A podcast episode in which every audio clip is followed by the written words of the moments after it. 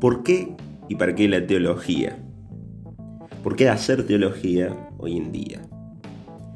¿Qué función o a qué misión están llamados los teólogos de hoy?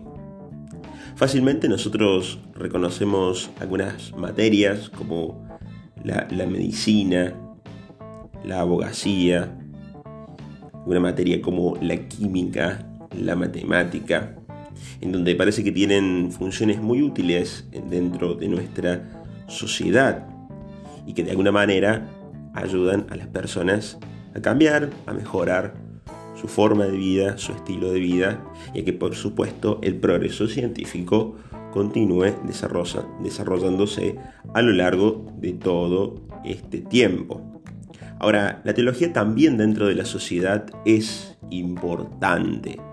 La teología es aquel pensamiento, aquella reflexión de fe que nos ayuda a tener en cuenta que muchas veces lo que creemos puede presentarnos distintas dudas. La sociedad puede tener dudas en torno a Dios, en torno a comprender los planes de Dios. Por ejemplo, en este tiempo de pandemia, en tiempo en donde la violencia está en aumento, en tiempos en donde muchas veces nos topamos con cuestiones de pobreza, de crisis sociales. Y ahí es donde aparece la gran pregunta hacia Dios, ¿por qué y para qué pasa todo esto? Vamos hacia la Biblia y nos seguimos haciendo preguntas porque son textos muy antiguos. Y ahí es donde está la función de la teología y la misión de la teología. De alguna manera sirve como pensamiento de fe para iluminar nuestro camino de creyentes. No tener la teología puede llegar a significar desarrollar una creencia mágica, sin preguntarnos, sin cuestionarnos acerca de por qué se cree, para qué se cree y cuál es el fin de la creencia. El teólogo en este tiempo y en todos los tiempos ha estado llamado a buscar las razones de la fe, es decir, a hacer de la fe un poquito más comprensible. ¿Para qué?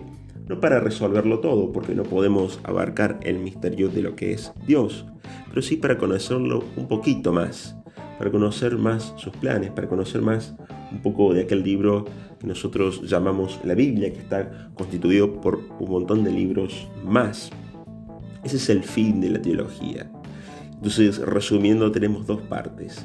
Aclarar un poquito más nuestra fe, resolvernos alguna duda y también resolver las dudas que tenemos en torno a la religión y a la sociedad. Los podcasts que vas a escuchar están referidos a esto.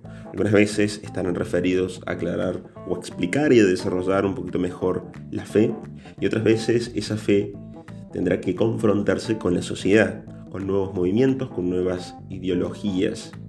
¿Qué relación hay entre una nueva ideología y un nuevo movimiento con la fe? ¿Tiene algo que decirle la fe? ¿Tiene algo que decirle ideología?